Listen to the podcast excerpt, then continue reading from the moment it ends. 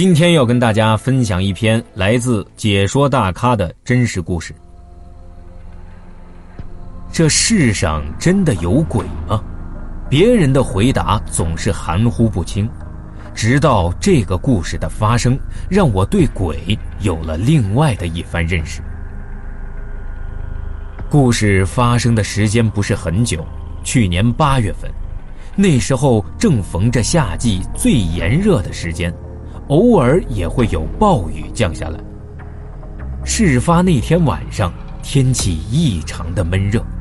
白天的时候，王楠与几个战友约好了一起去一个小镇上聚会。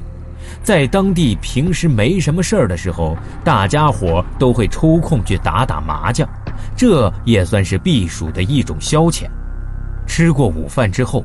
王楠和几个朋友就在镇上找了一家装修简易的茶楼，打起了麻将。这麻将一打起来，时间可就过得快了。牌局结束之后，已经是晚上八点了。王楠打算吃过了晚饭就回家的，可是几个战友来了兴致，七嘴八舌的硬要让王楠喝酒。一顿酒足饭饱。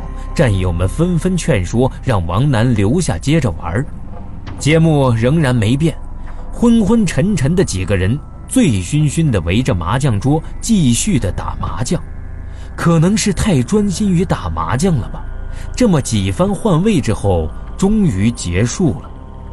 战友们极力地挽留王楠留下来过夜，毕竟晚饭的时候喝了很多酒。战友们担心王楠醉酒开车会出问题。本来呢，王楠第二天有重要的事情要办的，担心自己如果在镇上睡过头了会误事。再加上酒精的作用下，无论战友们怎么劝他都无用，说什么也要回家。后来战友们看着他非得要走，大家也都知道王楠的脾气古怪，也就没再过分的挽留。有一个战友就安排自己的助理和王楠一起回去，路上也算有个照应。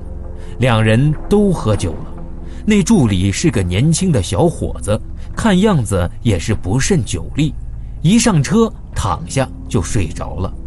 而王楠借着酒劲，在国道上疯狂地飙着车，路上的落叶给车轮碾得四处乱飘，像刮了大风似的。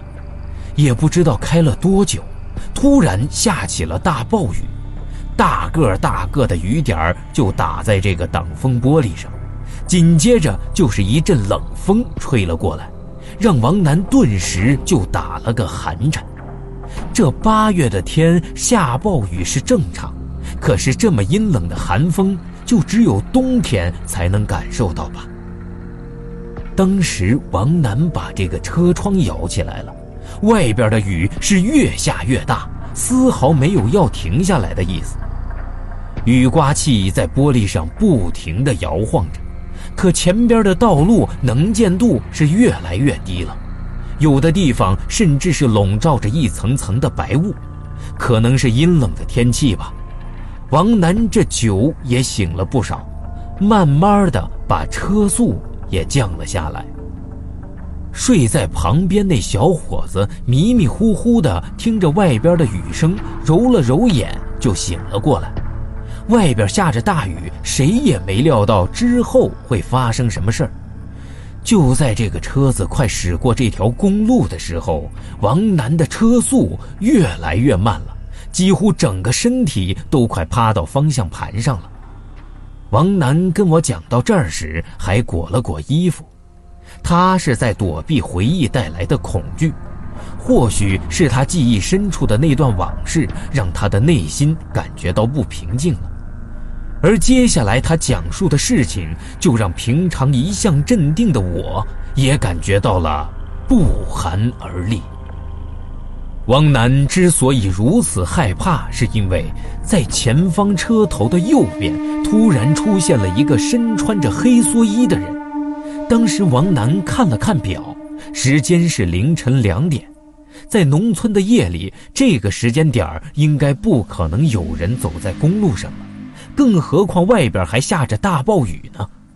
出于好奇，王楠开车过去，侧着身子看了看，这一看不要紧，差点让他丢了魂儿了。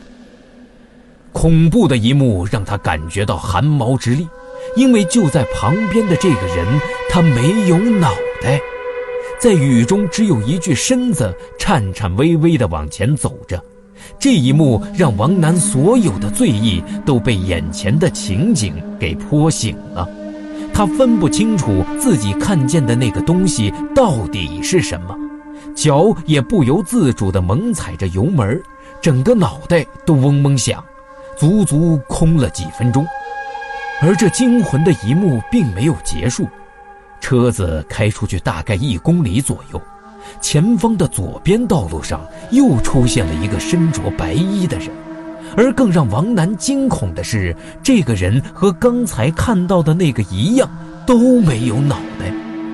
如果说前面那个人是因为灯光晃的没看清楚，说得过去，可是眼前这个白衣的无头人在车灯的照耀下特别的刺眼，能够清清楚楚地看到他在往前走。不，如果确切的说，应该是往前飘，并且还转过身子冲王楠招手。不过仔细一看，这人脚下根本就没有路。王楠清楚地记得，这条路上左边是几十米的悬崖，一个正常人根本就不可能从那儿走，除非自己今天晚上看见鬼了。外边的雨仍然下着。即使车里面开着暖风，王楠仍然感觉到特别的冷。坐在副驾驶那小伙子也发现了王楠的不对劲儿，就问他怎么了。王楠看了一眼小伙子，啥也没说，就是一个劲儿的加油往前开。大约又过了几分钟，车子开到了一处转弯的地方，弯道很急，带着一些坡度。在车子大灯直直的照耀下，前面突然就出现了一块大石头，王楠急忙的往旁边打方向，而车身在湿滑的道路上速度更快了，开始一百八十度的旋转起来。这一瞬间，射在路面上的灯光竟然朝着左边悬崖的方向照了过去，车子也是不受控制了，就好像是有人在跟他争方向盘一样。车身随着灯光直直的冲向悬崖，王楠开始慌了，他立马不停的减档踩刹车，反正任凭脚上怎么用力，车子依旧没办法停下。俩人眼看着马上就要冲下悬崖了，副驾驶的小伙子立马用手死死地拉着手刹，整个身子也是趴在驾驶台上，就听见滋啦一声，车停了。而前面的车灯就射向了很远的空谷，黑乎乎的，看不到尽头。两个人都惊出了一身的冷汗，都坐在座位上大口的喘着气，不知所措的看着对方。只是他们听不着外边的风声雨声，四周一片寂静，让人心里面又一阵毛骨悚然。半天之后才回过神来。都不敢确定自己是不是还活着，轻轻的试图打开车门。看到这一幕，我琢磨，不管你胆子有多大，恐怕都会感觉到腿软。而眼前车子正停在悬崖的旁边，借着手电筒的微光，王楠看到前车轮的三分之一已经跨上悬崖了，而车身还在摇啊，这汗珠子顺着脸就滴到了他的身上。而这俩人不敢下车，万一这车子因失去平衡掉下山崖，自己刚刚死里逃生也不敢冒这么大的险呐。浑身早已经湿透了，这俩人就这么瘫坐着，迷迷糊糊的，后来直接晕了过去。王楠说，当他们睁开眼睛的时候，看着的是周围一片纯白，旁边的护士大声的喊。医生，他们醒了。王楠也不知道自己昏迷了多久，但是庆幸的是自己还活着。那天晚上发生的事可谓是有惊无险，或许命中注定自己有这一劫，正所谓大难不死，必有后福。王楠也经常这么自我安慰。王楠平时就爱做好事，他也资助了很多的贫困孩子。或许是老天爷念在他自己是个好人，那次才能够死里逃生吧。